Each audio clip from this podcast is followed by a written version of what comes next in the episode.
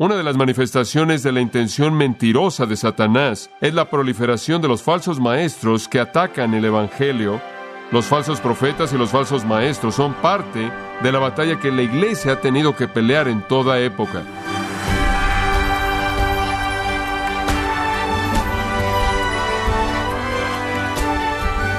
Le agradecemos que nos acompañen, gracias a vosotros, con el pastor John MacArthur.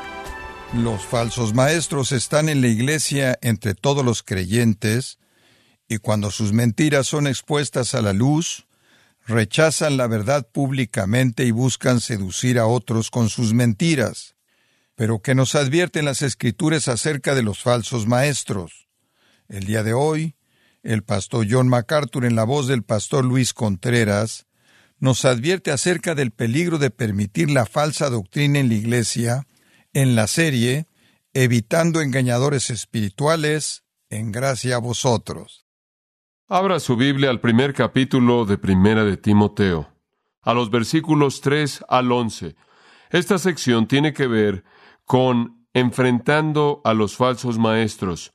Quiero que tomemos los versículos 3 al 11 como una unidad. Permítame introducir nuestro estudio el día de hoy al recordarles de algo de lo que estoy seguro usted está muy consciente.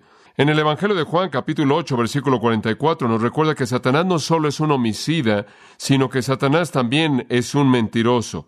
Una de las manifestaciones de la intención mentirosa de Satanás es la proliferación de los falsos maestros que atacan el Evangelio y a la iglesia a lo largo de toda la historia de la vida de la iglesia. Los falsos profetas y los falsos maestros son parte de la batalla que la iglesia ha tenido que pelear en toda época. Y eso realmente no es nada que nosotros hemos tenido que enfrentar. De hecho, el pueblo de Dios a lo largo de su historia entera ha tenido que enfrentar a los falsos maestros. Vamos al Antiguo Testamento y encontramos advertencia tras advertencia tras advertencia en contra de aquellos que enseñan falsamente. En particular me acuerdo de Jeremías capítulo 23 hasta el capítulo 27, en donde usted tiene muchas referencias a los falsos maestros. En donde quiera que Dios establece la verdad, Satanás se esfuerza por sembrar mentiras y farsa y error. Nos acordamos sin duda alguna de Mateo capítulo 7, en donde oímos las palabras de nuestro Señor diciéndonos que habrán falsos maestros, falsos profetas, que aunque son lobos, se disfrazan a sí mismos de ovejas, el cual era la vestimenta de un profeta, como si fueran verdaderos profetas de Dios. Más adelante se nos recuerda en el Evangelio de Mateo, en ese gran discurso del Monte de los Olivos, en el cual Jesús predicó un sermón acerca de su propia segunda venida, en la cual él advirtió que habrían muchos falsos cristos que vendrían en el futuro. Juan nos dice en 1 de Juan 2 que ya en el mundo habían muchos anticristos. El libro de Apocalipsis nos presenta un retrato muy claro de la consumación de la época de la iglesia, el retrato final de Dios de lo que va a pasar en la tierra. Y es un tiempo lleno de engaño y mentiras, enseñanza falsa, doctrina falsa, finalmente resumida en el falso profeta y el anticristo mismo. En 1 Timoteo, la epístola misma que estamos estudiando, se nos recuerda en el capítulo 4, versículo 1, que espíritus engañadores están sueltos en la iglesia por todo nuestro alrededor con sus doctrinas de diablos o demonios. Hablan mentiras. El apóstol Pablo, al escribirle a la iglesia Galacia, les advierte en varias ocasiones en esa carta acerca de los falsos maestros. Al escribirle a la iglesia en Colosas, la porción primordial del capítulo 2 en defensa de la suficiencia de Jesucristo para la salvación, en contraste a aquellos falsos maestros en Colosas que estaban atacando esa suficiencia misma. Entonces, de una manera muy general, cualquier estudiante de la Biblia está consciente del hecho de que en donde quiera que usted tiene la verdad, usted tiene la infiltración del error. Y bueno, así fue en Éfeso. La iglesia en Éfeso fue, supongo que, medida por todo barómetro, una gran iglesia. Había conocido la bendición de Dios como pocas iglesias en la historia jamás la conocerán. Esto es, mediante tres años del ministerio del gran apóstol Pablo mismo, un legado sin paralelos en la mayoría de las situaciones. Ellos sabían lo que era tener a Pablo como su mentor durante tres años, de acuerdo con Hechos 20. Y conforme llevó a una conclusión ese ministerio con ellos y congregó a los ancianos en Mileto, a más de 40 kilómetros de Éfeso, conforme él viajaba por barco a Jerusalén, él los llamó y les dijo en Hechos 20, comenzando en el versículo 29, porque yo sé que después de mi partida entrarán en medio de vosotros lobos rapaces que no perdonarán al rebaño. Y como esos descritos en Mateo 7 vienen vestidos con ropa de ovejas. Eso no significa que se visten como ovejas, eso significa que llevan una lana, la cual era el atuendo de un profeta. Y después él dice, y también dentro de vosotros mismos se levantarán hombres perversos que desviarán a la gente de la verdad. Y después él dijo, por tanto os encomiendo a Dios y a la palabra de su gracia, que tiene la capacidad de sobreedificaros y daros herencia. Pablo sabía que la iglesia en Éfeso, como cualquier iglesia, estaría bajo el ataque de los profetas mentirosos y los maestros falsos. Eso es exactamente lo que ha pasado. Es el legado de toda iglesia que es fiel a la verdad, el tener que enfrentar a lo que Pablo llama en 2 Corintios capítulo 2, versículo 17, los que corrompen la verdad, capelos, los que corrompen la palabra, los que vienen, como dice en 2 Corintios capítulo 4, versículo 2, de manera deshonesta, los que usan la palabra de Dios engañosamente. Y la sutileza de la enseñanza falsa de este tipo es que usa la palabra de Dios, pero representa de manera equivocada su enseñanza. No es realmente una amenaza verdadera para la iglesia cristiana. Enseñar algo que de manera explícita y abierta y distintiva anti-Biblia, anti-Cristo y anti-Dios. Es la sutileza de la enseñanza que parece ser bíblica, lo que presenta un peligro serio para la iglesia y aquello que aleja a almas ingenuas.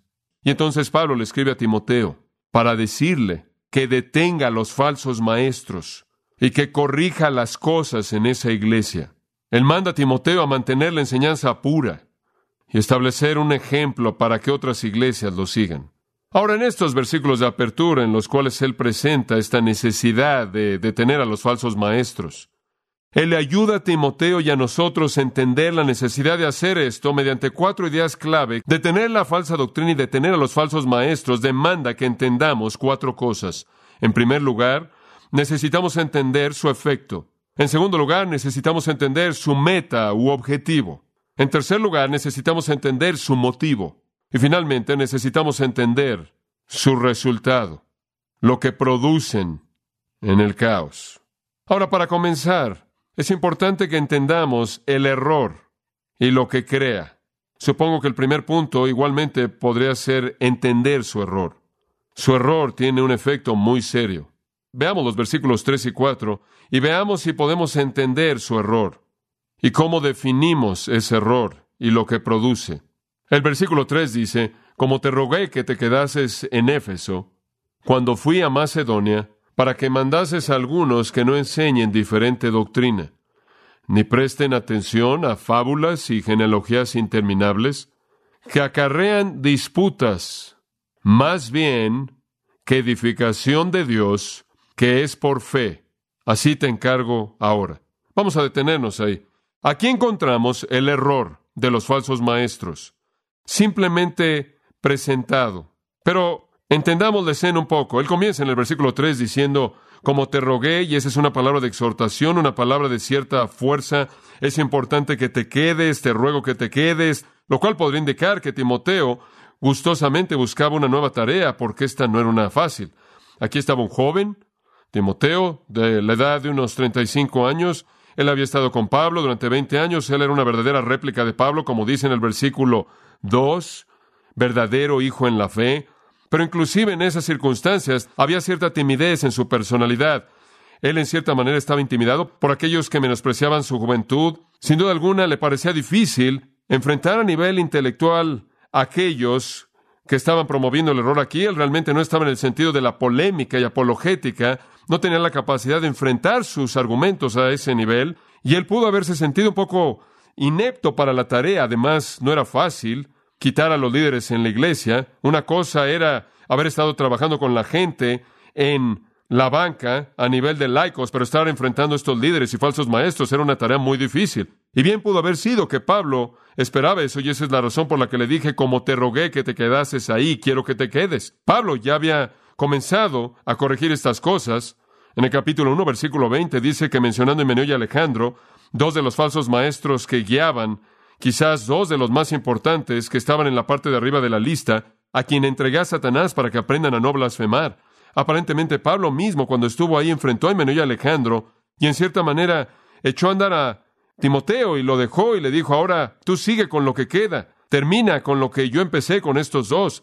Debemos detener y eliminar estos falsos maestros. Y entonces Pablo ha dejado Macedonia para visitar a los filipenses y Timoteo se quedó ahí con una tarea muy difícil, tratando de deshacerse de los líderes espirituales falsos en la iglesia de Éfeso y quizás en las iglesias hermanas en esa área. Esta carta no encaja en la cronología del libro de Hechos. El libro de los Hechos termina con Pablo en prisión en la cárcel en Roma. Y en el capítulo 28 se cree que él entonces fue liberado de ese encarcelamiento y después de ser liberado de ese encarcelamiento, él viajó mediante barco a Éfeso. Camino ahí visitó Colosas. Él había prometido a Filemón en el versículo 22, en esa carta a Filemón, que él vendría ahí. Y así fue, sin duda alguna, y después fue de Colosas a Éfeso.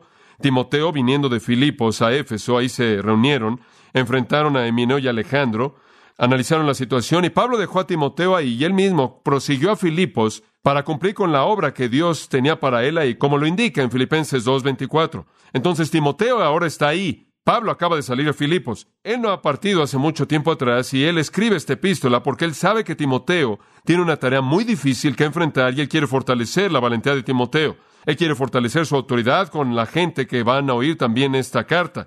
Y entonces es una carta de gran importancia conforme él enfrenta la eliminación de los falsos maestros en la congregación de esa iglesia y las otras que la rodean. Es interesante señalar que en los versículos 3 y 4, aunque son un pensamiento completo, carecen de la estructura gramatical para que sean una oración legítima. Es elíptica. Él comienza con una cláusula, comenzando con cómo, pero nunca la resuelve.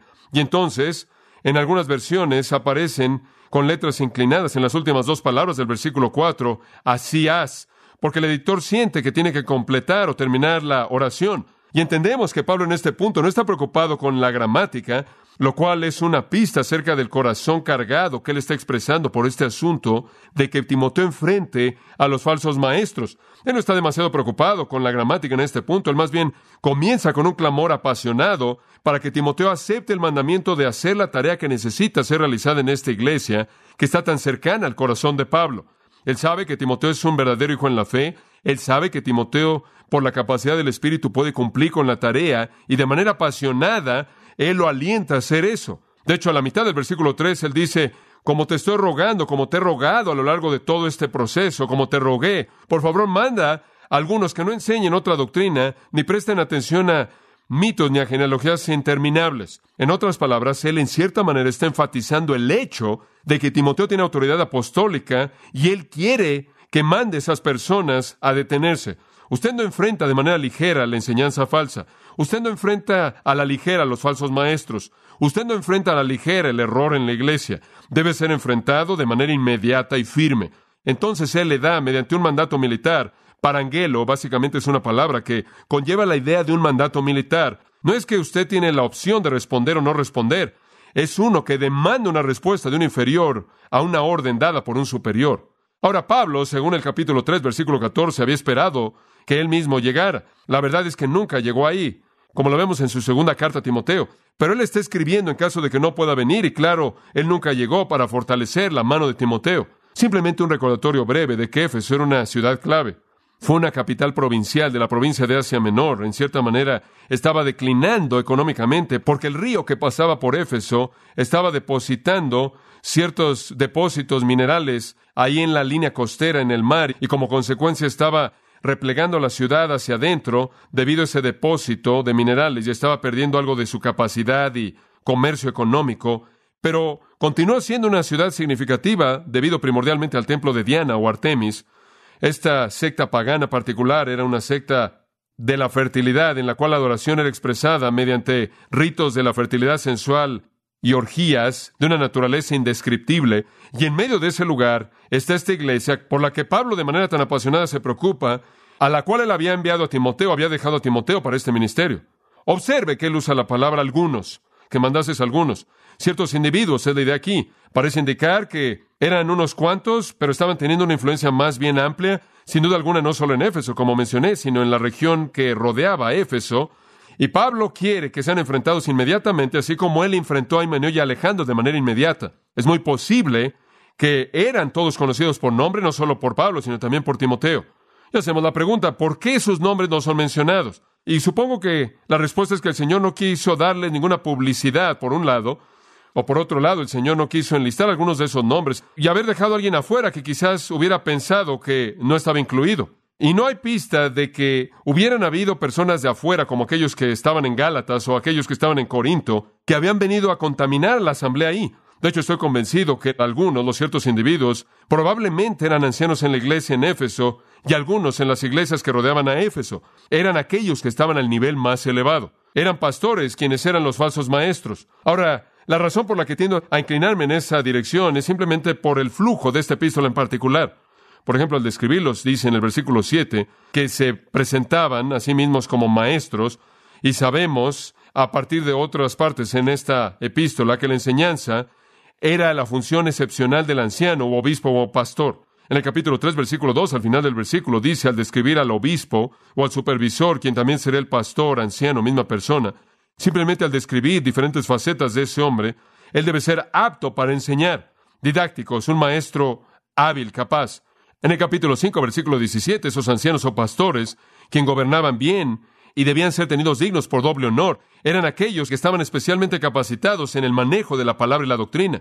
Entonces parece como si estos habrían aspirado y quizás habían llegado al punto de ser reconocidos como maestros dentro de esa congregación. Habían llegado al punto de ser un pastor o un anciano ahí. También me parece curioso que en el versículo 20 Meneo y Alejandro fueron despedidos por el acto unilateral por parte del apóstol Pablo. Dice que Meneo y Alejandro, a quienes entregó a Satanás, para que aprendan a no blasfemar. Aparentemente Pablo tenía que confrontar a estos hombres, tenía que sacarlos de la iglesia, entregarlos al diablo mismo, lo cual probablemente apunta a una coalición de buenas personas en la iglesia que no lo podían hacer, lo cual podría indicar que ellos habían alcanzado un lugar de prominencia tal que la gente misma no podía enfrentarlos y tenía que ser enfrentado con autoridad apostólica. Y esa es la razón por la que Pablo lo hizo y esa es la razón por la que Timoteo se quedó ahí también para hacer eso. Además, en el capítulo 3, el hecho de que la primera parte del capítulo está tan preocupada con los requisitos de un anciano o los requisitos de un pastor parece indicar que habían personas descalificadas que habían llegado a ese lugar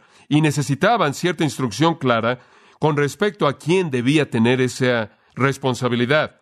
Después también en el capítulo 5 se nos recuerda en el versículo 19 que un anciano debe ser acusado pero siempre de la manera apropiada, ante dos o tres testigos, y los que pecan deben ser reprendidos. Y no se debe tratar con parcialidad a estas personas porque son ancianos.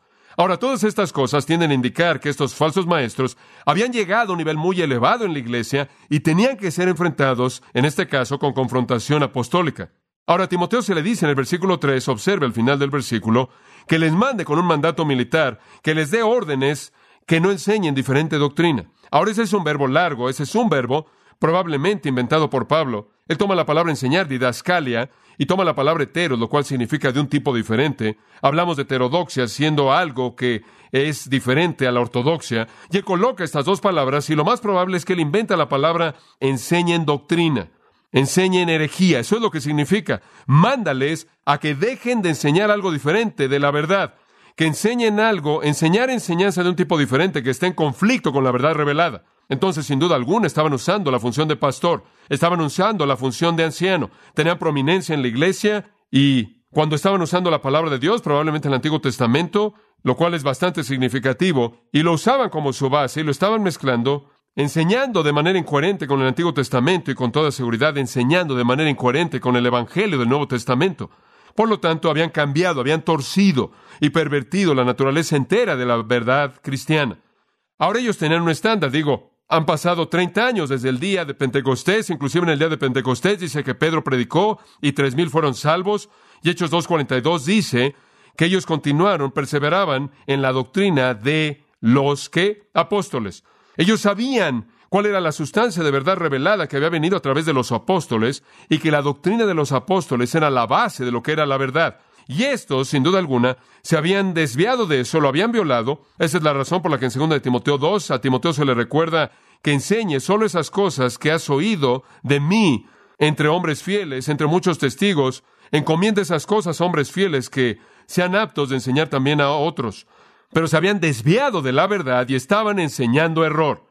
Ahora, entendemos un poco más de cuál fue su error en el versículo 4. Si vamos a entender su error, necesitamos ver el versículo 4 y necesitamos comenzar a ver cómo comienza a discutirlo. Ni presten atención, lo cual significa entregar tu mente a o ocuparte con, mándales a que no enseñen ninguna otra doctrina, ni presten atención a fábulas y a genealogías interminables. Es la palabra muthos, fábula. Obtenemos la palabra mito de ahí. Leyendas y fábulas e historias que son inventadas y manufacturadas por hombres y espíritus engañadores, los cuales así serán llamados en el capítulo 4, doctrinas de demonios. Estaban inventando cosas. Eran muy parecidos a los atenienses que son descritos en Hechos 17-21, en una descripción más bien general que nos ayuda a entender esto. Dice que todos los atenienses y los extranjeros que estaban en la ciudad de Atenas pasaban su tiempo en nada más que en contar o en oír alguna cosa nueva. Estaban preocupados con alguna cosa filosófica nueva y aparentemente aquí estos estaban introduciendo cosas nuevas para tentar a la gente en Éfeso. Y estas leyendas estas mentiras inventadas por los hombres, demoníacamente diseñadas y farsas, estaban siendo presentadas como la verdad divina. Es muy difícil para nosotros identificar de manera específica estas ideas. De hecho, no podemos identificar qué leyendas eran porque no tenemos esa información revelada. No sabemos qué estaban tratando de imponer en las genealogías o cómo estaban interpretándolas o mezclándolas. Realmente no tenemos detalles específicos. Es suficiente saber que lo que estaba siendo enseñado era opuesto a la verdad. No es necesario que nosotros conozcamos todos los detalles acerca del error, pero es muy probable que en cierta manera podemos sistematizarlos simplemente al seguir a lo largo de las epístolas. Por ejemplo, encontramos esto en el versículo 4, se estaban entregando a mitos y a genealogías interminables. El versículo 7 nos dice algo más. Estaban haciendo esto deseando ser maestros de la ley. Entonces, de alguna manera, estos mitos y genealogías estaban conectados con la ley del Antiguo Testamento lo cual nos lleva a creer que había una orientación judía en esta enseñanza falsa. El capítulo 4 nos dice que estos espíritus engañadores y doctrinas de demonios estaban llenos de hipocresía y mentiras. Parte de esto tenía que ver, versículo 3, con prohibir el matrimonio. Estaban promoviendo el celibato y también estaban mandando a la gente a abstenerse de alimentos. Entonces, había cierto tipo de rasgo de monje, lo que llamamos ascetismo o privación personal, cierto enfoque monástico que promovía que la verdadera espiritualidad se encontraba a través de las leyendas y genealogías e interpretaciones secretas de la ley y a través de todo este tipo de abstinencias en donde usted no se casa y no come ciertas cosas. Y mediante su privación personal y al adoptar estas ideas inventadas por ellos, usted alcanzará cierto nivel de aceptación divina. El capítulo 4, también versículo 7, nos ayuda a identificar esto también como fábulas profanas y de viejas mitos contados por estas señoras de edad que no hacen nada más que traer impiedad, es la intención aquí. Observe segunda de Timoteo y aquí encontramos, de hecho, vea el capítulo 6 de primera de Timoteo en primer lugar. Capítulo 6, versículo 4 nos ayuda a definir aún más esto. La gente enseñándolas son personas orgullosas que pasan su tiempo en cuestiones disputando acerca de palabras. En otras palabras, el versículo 5 dice, son muchos argumentos perversos de hombres que tienen mentes corruptas, que están absolutamente privados de la verdad. Y la razón por la que están metidos en esto no es por la piedad, sino por el dinero. Y querido amigo, usted va a encontrar que la médula, el meollo de todos los falsos profetas es el dinero. Siempre es el meollo. Segundo de Timoteo nos ayuda a entender aún más esto, porque Pablo escribe esto no mucho tiempo después, escribiendo a Tito en medio de primera y segunda de Timoteo y después en segunda de Timoteo, pero también él habla acerca de esta perversión que se estaba llevando a cabo en el versículo 14 del capítulo 2. Él dice de estas cosas, recuérdales esto, mandándoles de nuevo, él le da órdenes estrictas para presentarle mandatos a estas personas que no discutan acerca de palabras las cuales para nada aprovecha, sino que trastornan a los oyentes. Aparentemente estaban discutiendo acerca de palabras. Bien pudo haber sido que habían sacado palabras de su contexto, les habían presentado significados alegóricos legendarios. Un comentarista, J.N.D. Kelly, dijo que a los judíos les encantaban los árboles genealógicos y literalmente podían imponer en esos árboles genealógicos todo tipo de especulaciones alegóricas ridículas, absurdas y francamente gran parte del Haggadah rabínico, gran parte de su enseñanza consiste en las escrituras reescritas en una base alegórica realmente sin relación alguna a una interpretación correcta de la palabra de verdad, como él lo dice en el versículo 15. Ese versículo indica que ellos estaban usando las escrituras, pero estaban entendiéndolas de manera equivocada, le estaban interpretando de manera equivocada y como consecuencia la estaban aplicando de manera equivocada. Por cierto, eso no solo estaba limitado a ellos, eso se ha llevado a cabo a lo largo de los años y todavía se lleva a cabo en la actualidad. En 2 Timoteo, este uso equivocado de la palabra de verdad se discute aún más en el versículo 16 como palabras profanas que incrementarán y llevarán a la impiedad, y es una palabra que come como gangrena. En el versículo 18 han errado de la verdad. Ahí en el versículo 23 lo describe aún más como preguntas necias que solo producen contienda. Capítulo 3, versículo 8, son de mentes corruptas, resisten a la verdad, son réprobos con respecto a la fe.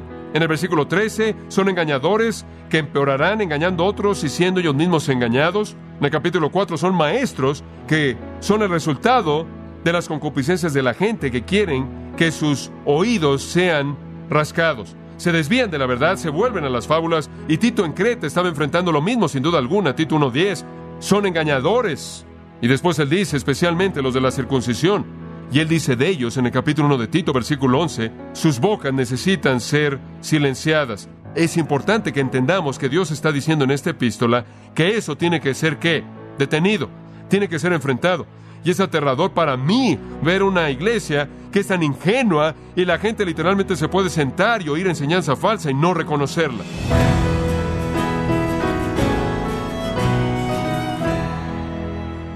Ha sido John MacArthur enseñando que no hay cáncer más destructivo en la iglesia que el de un evangelio falso, en la serie Evitando engañadores espirituales, aquí en gracia a vosotros.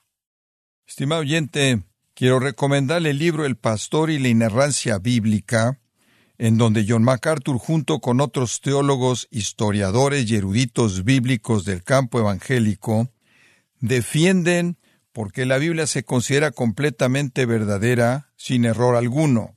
Adquiéralo en la página de gracia.org o en su librería cristiana más cercana.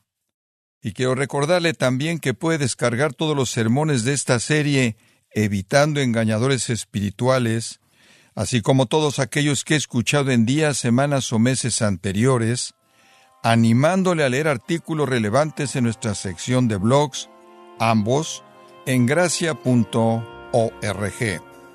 Si tiene alguna pregunta o desea conocer más de nuestro ministerio, como son todos los libros del pastor John MacArthur en español, o los sermones en CD que también usted puede adquirir, Escríbanos y por favor mencione la estación de radio por medio de la cual usted nos escucha en gracia a vosotros.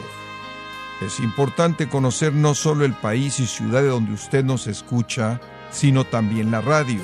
Para quienes contactan nuestro ministerio por primera vez, pueden solicitar una copia del mensaje de promoción sin costo alguno, un mensaje por oyente únicamente. Si usted vive en los Estados Unidos o Puerto Rico, escríbanos a Gracia Vosotros, P.O. Box 4000, Panorama City, California 91412. O puede escribirnos a través del siguiente correo electrónico radio arroba gracia.org. Esto ha sido todo y en nombre de John MacArthur y del personal de este organismo, queremos darle las gracias por su tiempo y sintonía, invitándole para que nos acompañe en la próxima edición y juntos desatar la verdad de Dios un versículo a la vez, aquí en Gracia a Vosotros.